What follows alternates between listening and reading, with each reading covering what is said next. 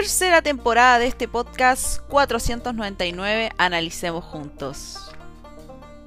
Hola a todos quienes estén escuchando este nuevo episodio que les traigo preparado. Hoy vamos a hablar del proyecto de reforma constitucional que presentó en su oportunidad Michelle Bachelet.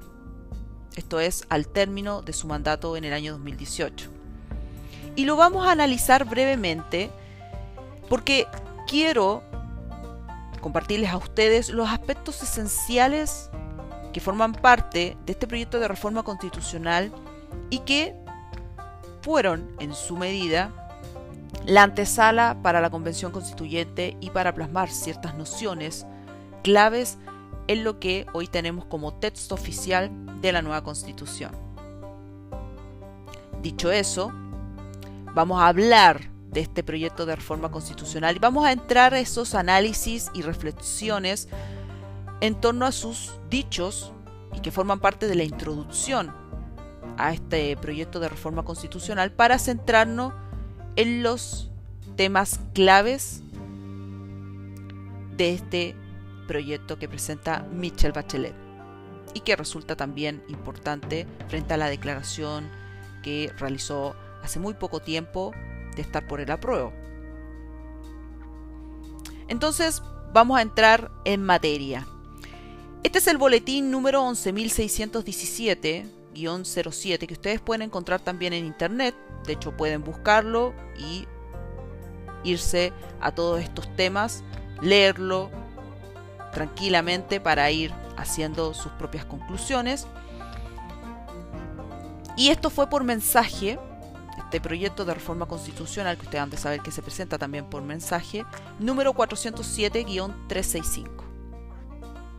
Ahora bien, quiero manifestarles a ustedes como introducción de este proyecto de reforma constitucional ciertos temas que ella cita, porque creo que también tienen que ver con todo este tema discursivo que se origina con la finalidad de crear una necesidad para la ciudadanía.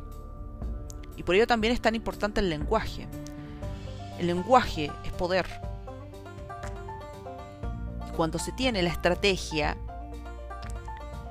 es precisamente la clave para poder crear discursos en torno a las reales necesidades de la sociedad. ¿Y por qué les digo esto? Porque ella establece lo siguiente. Dice, la necesidad de una nueva constitución ha sido un imperativo de las fuerzas democráticas desde, nótese, desde la generación y entrada en vigencia de la Constitución de 1980.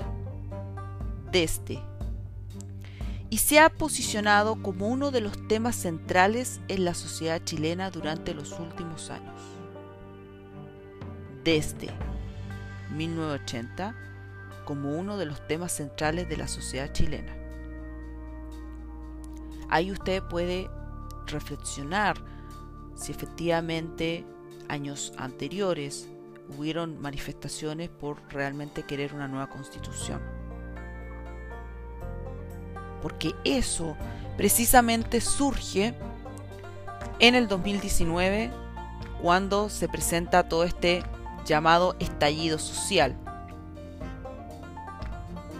Ahí es donde surge el primer eslogan de una nueva constitución.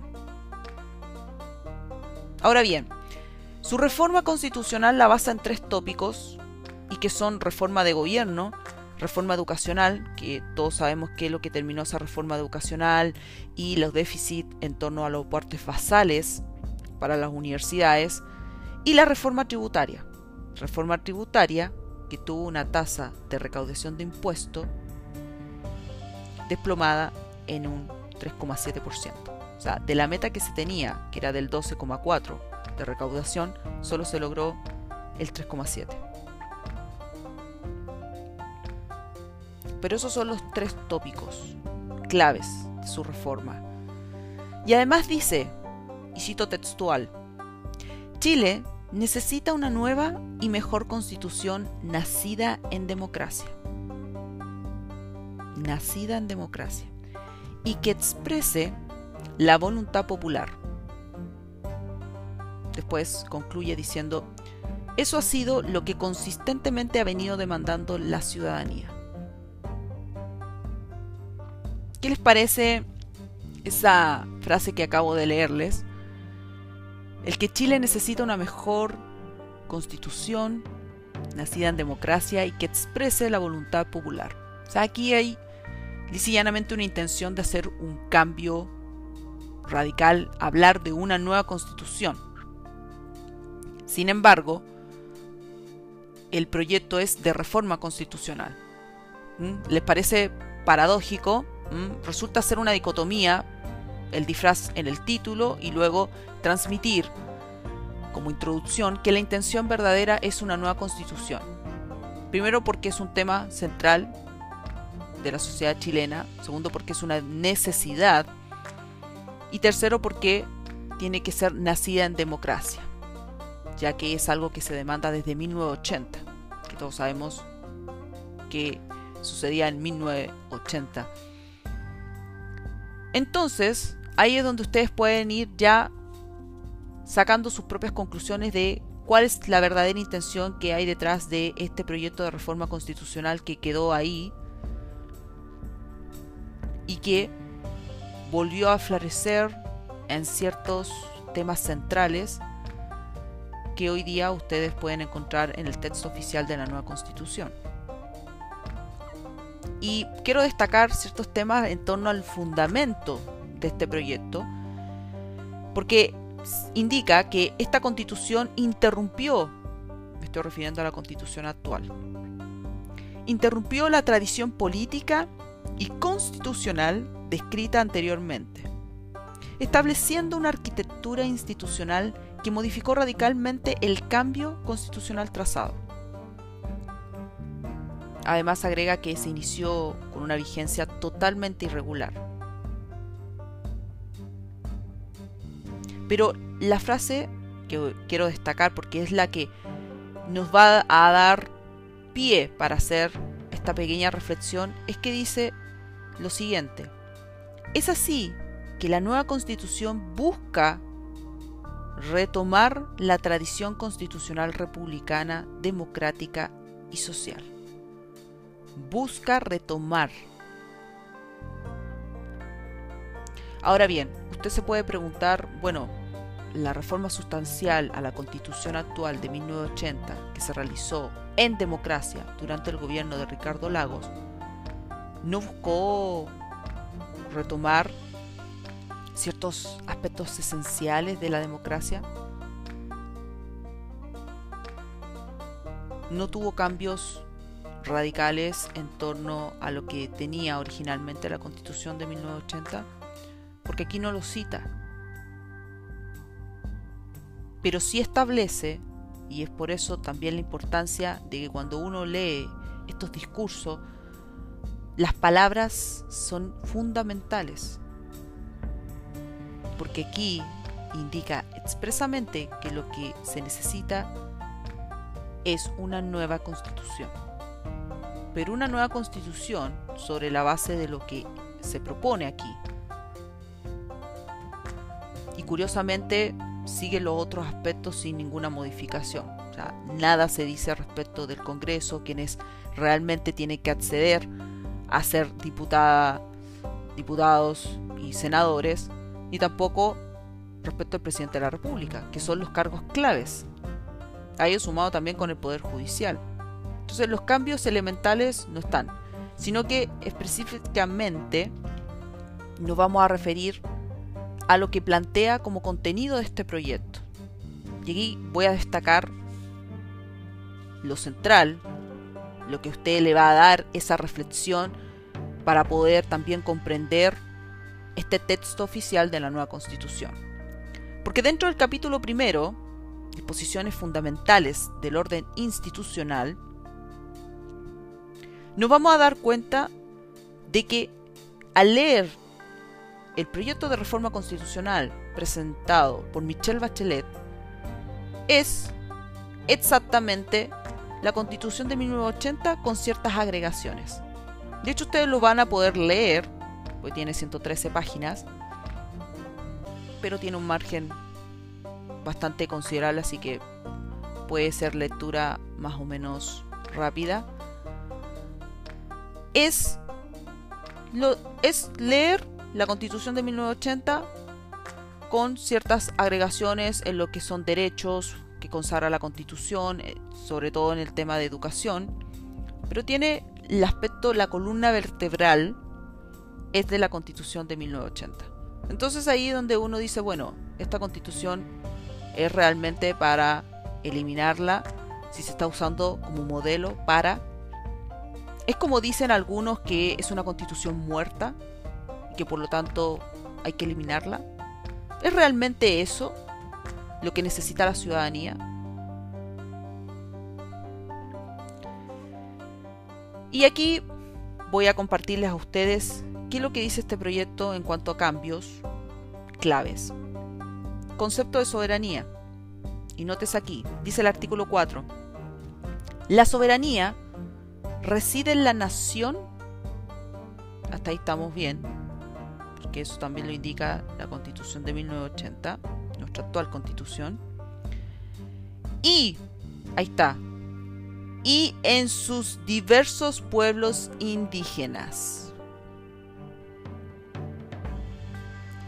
Esto no es menor. Estamos diciendo que la soberanía reside en la nación, porque de hecho ella conserva el concepto unitario de Chile, que es una república unitaria, es una nación, pero además agrega a los diversos pueblos indígenas. ¿Qué significa eso? El concepto de soberanía es fundamental porque es la forma en que un Estado realiza y pone en marcha su actividad política. Delimita su acción, tanto internamente como externamente.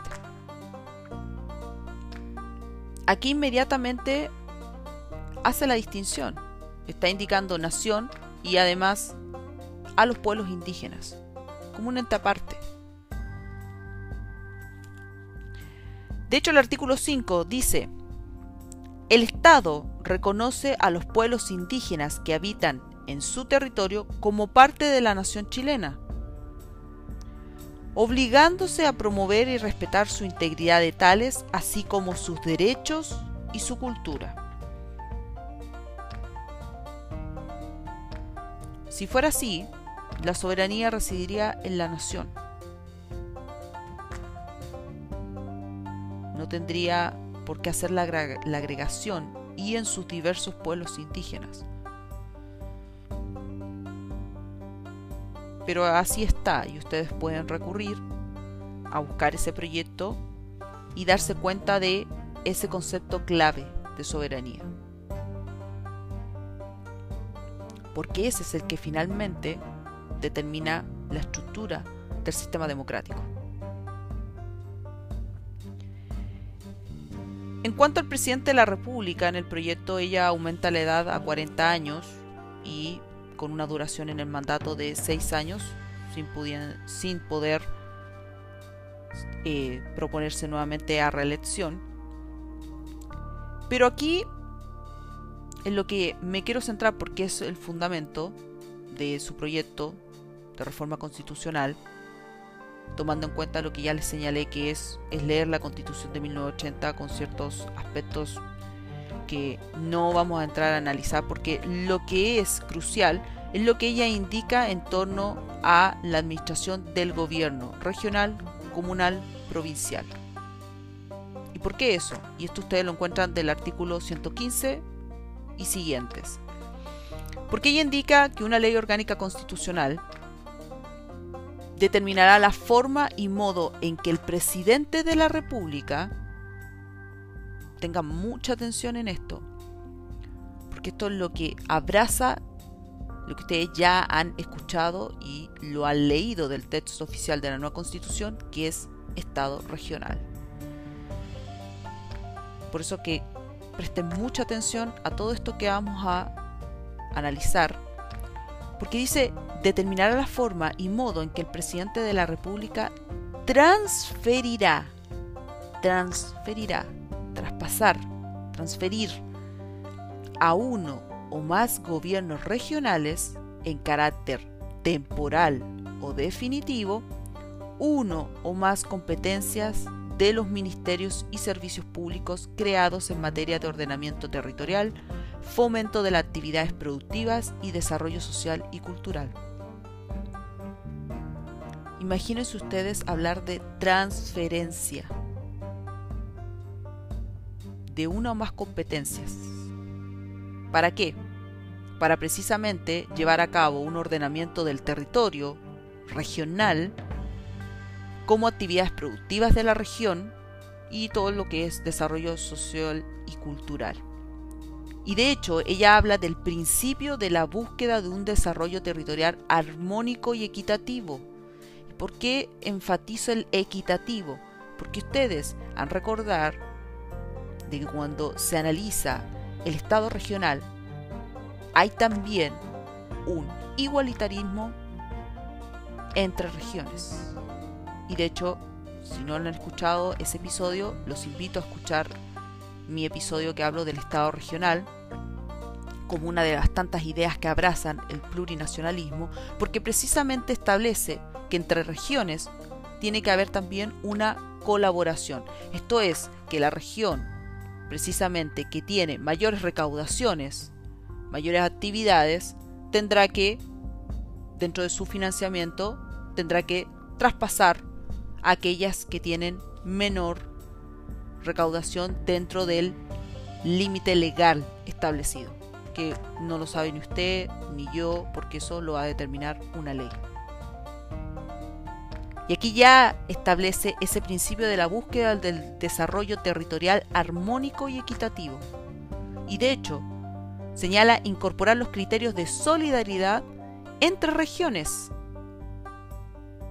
Vean ustedes, en lo referente a la distribución de los recursos públicos. De hecho, habla del Fondo Nacional de Desarrollo Regional.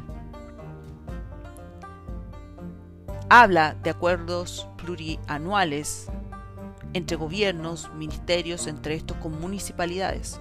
¿Para qué? Para esa solidaridad.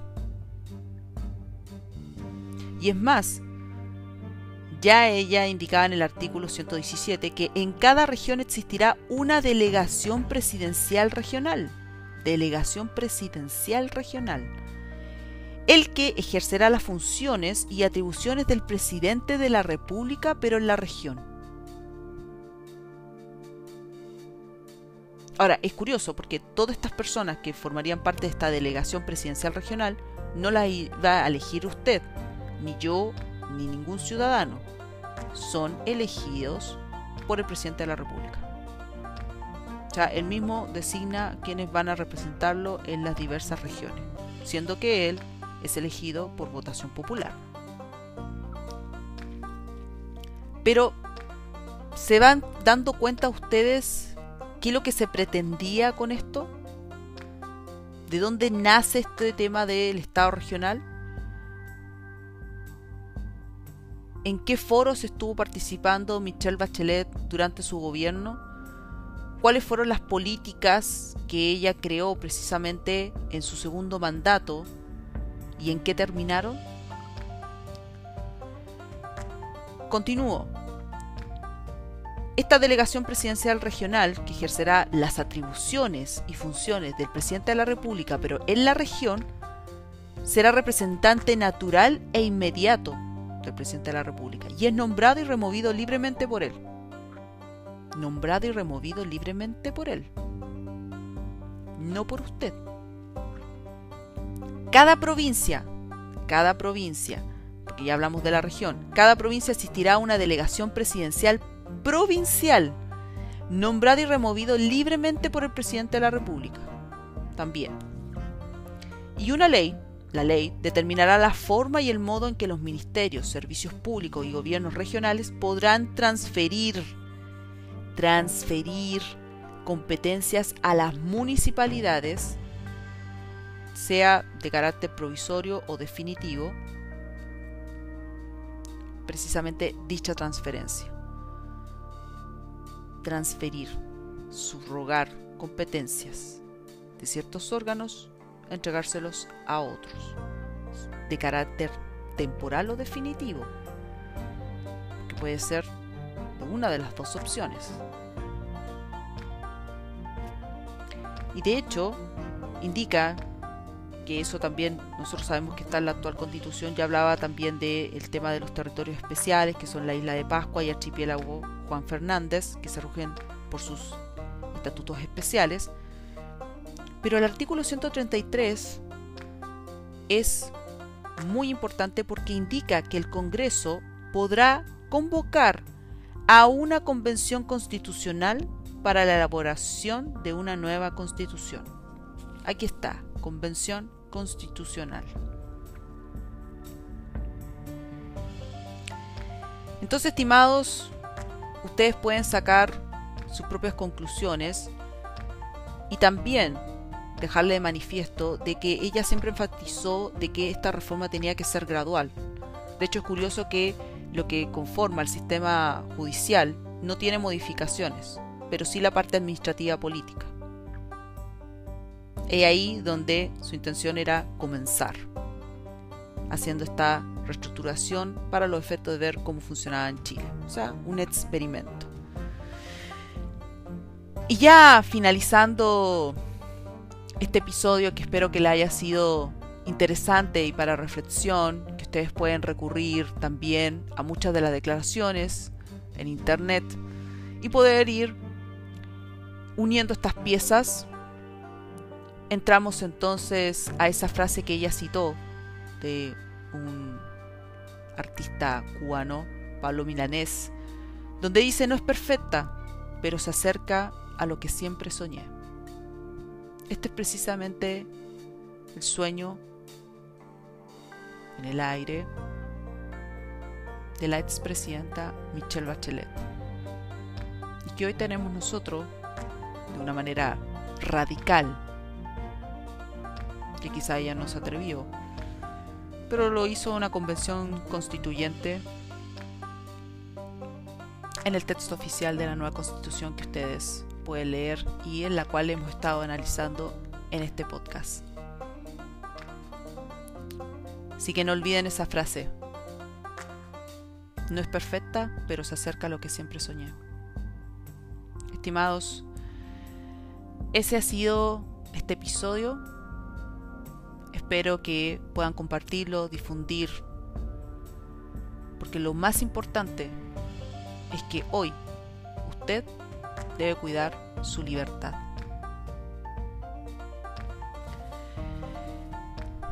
Nos vemos en un próximo episodio para ir analizando, para reflexionar, para también ir formándonos cívicamente en todos estos temas de manera más sencilla y didáctica.